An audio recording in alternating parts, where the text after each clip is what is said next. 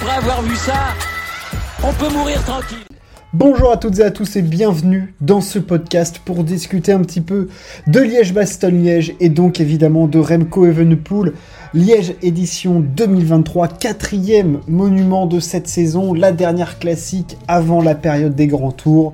Évidemment, Giro, Tour de France, Vuelta, euh, avant Tour de Lombardie, Classica San-Sébastien, euh, évidemment championnat du monde. Mais là, c'est dans beaucoup plus longtemps. Place au grand tour maintenant, mais Honneur à la doyenne des classiques, le circuit Liège-Bastogne-Liège, euh, avec euh, évidemment la côte de la Redoute, la côte de la Roche-au-Faucon, le Stoke, tout ce qu'on connaît. On s'attendait à un énorme duel. Tadej Pogacar, Remco Evenepoel. Et bon, on a tous été déçus. Tous étaient déçus parce que euh, Tadej Pogacar est tombé. Avant même la diffusion en direct, Tadej Pogacar, le Slovène, a dû abandonner Liège avant même que les hostilités soient lancées entre ce qui était attendu entre lui euh, et Remco. Euh, c'est évidemment une grosse frustration, ça l'a été au moment de, la course, hein, parce qu'on s'attendait à un feu d'artifice. Mais surtout, on se pose aussi des questions puisque euh, Tadej s'est fait petite fracture au poignet au niveau du scaphoïde. Il s'est fait opérer euh, dans la journée. Mais il y a quand même six semaines de repos. Alors il va pouvoir faire un peu de home trainer, mais voilà, sa préparation va être un petit peu altérée. Alors bon, il voulait quand même couper, mais Tadej Pogacar, blessé, euh, avec une préparation qui ne sera pas optimale euh, d'ici euh, au Tour de France.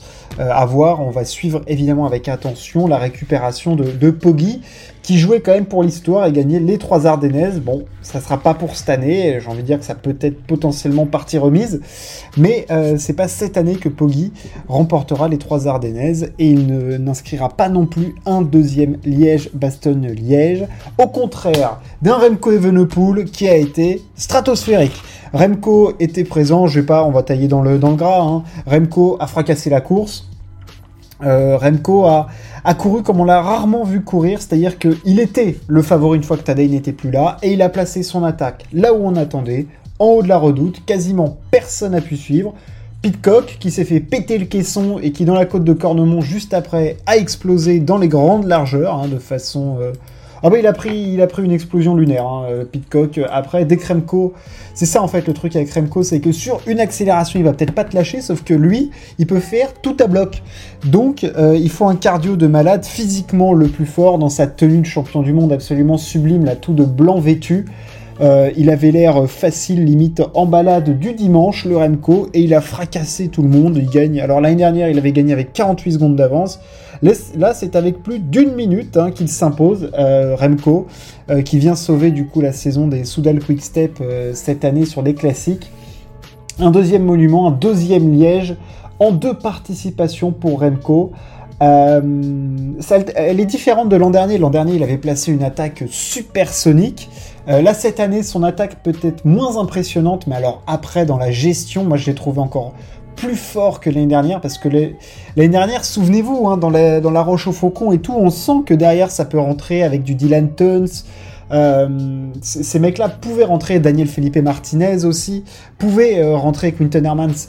Euh, là, cette année, à aucun moment, une fois qu'il est parti, on sait que c'est fini, plié et il n'a pas du tout faibli par la suite. Quoi. Sur le plat, il a, été monstrueux, et, dans les montées, après, il a, géré dans la Côte des Forges, dans la Roche au Faucon, euh, du grand Remco. Euh, là, vraiment une course de, patron, j'ai envie de dire, comme je l'ai rarement vu faire, vraiment patron, quoi. C'était annoncé, c'était lui le favori, c'était censé être lui le plus fort, et il a montré du début à la fin de la course que c'était lui le plus fort et qu'il y avait rien d'autre à faire euh, pour ses concurrents. Euh, fallait juste le regarder, placer son attaque. Euh, on savait qu'il allait attaquer dans la redoute. Il a attaqué au sommet, à 200 mètres du sommet à peu près, je pense. ça n'a pas été méga tranchant.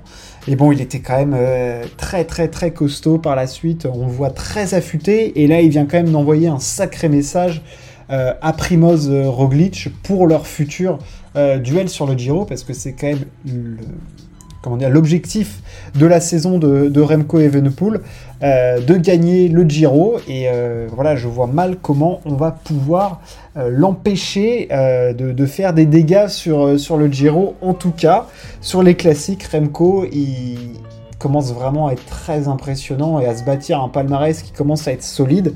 Euh, voilà, évidemment que c'est en termes de palmarès moins impressionnant qu'un Poggi, il court moins aussi, il est peut-être moins tout terrain, mais alors quand il est sur, euh, quand il est là, mais qu'est-ce qu'il est fort maintenant, qu'est-ce qu'il est costaud.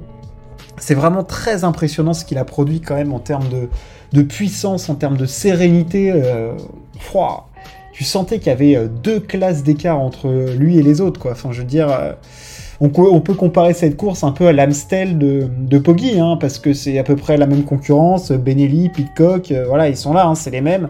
Là, c'est Bouitrago qui, est là aussi, mais grosso modo, c'est les mêmes. Et les deux, ils ont mis des cartouches au, à la concurrence, quoi. Donc voilà, ils sont au-dessus du lot, on le sait, il y a une case de coureurs qui est au-dessus. Il y a Poggi, il y a Van Aert, il y a Van Der Poel, euh, il y a Pogac, euh, il y a Poggi, Van Aert, Van Der Poel, Evenepoel et Roglic. Toutes les grosses courses, c'est pour eux, c'est très compliqué de se frayer un chemin. Et voilà, Remco, il vient rappeler que euh, fait partie de cette, caste-là aussi.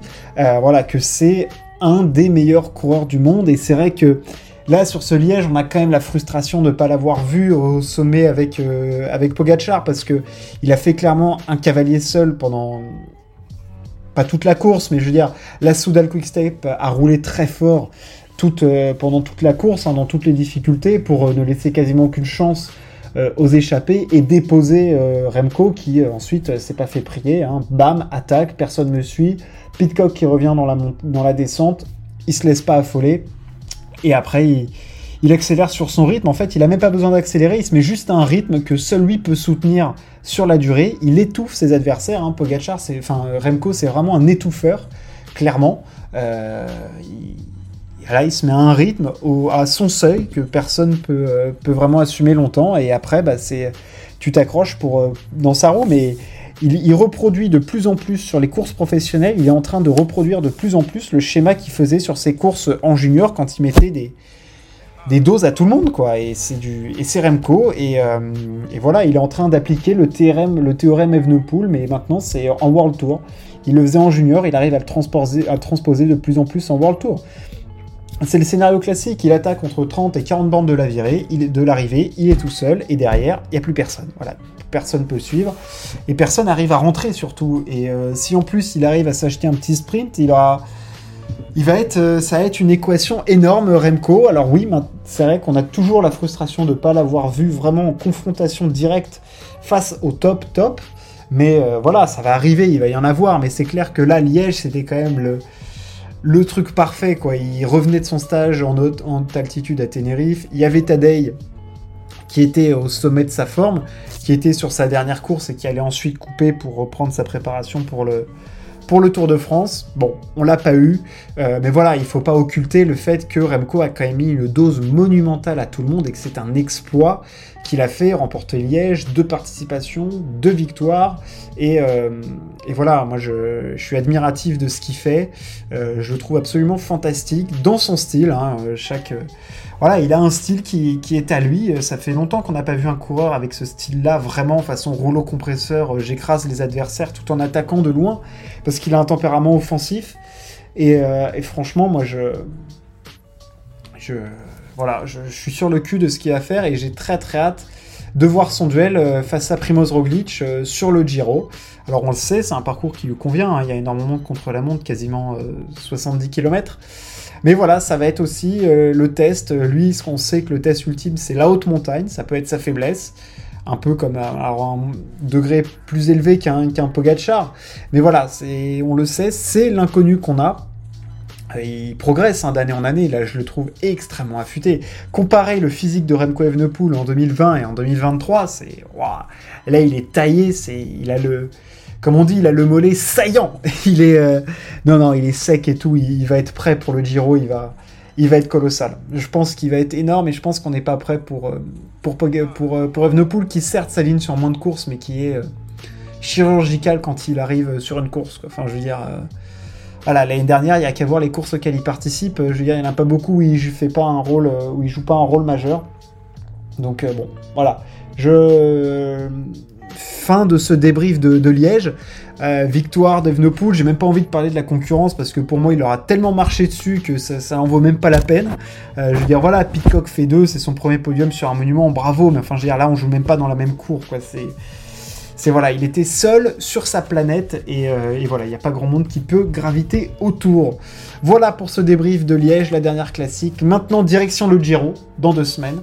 Euh, j'espère que ce débrief vous a plu. N'hésitez pas à partager et à vous abonner. On se retrouve très très vite. Ciao, à plus.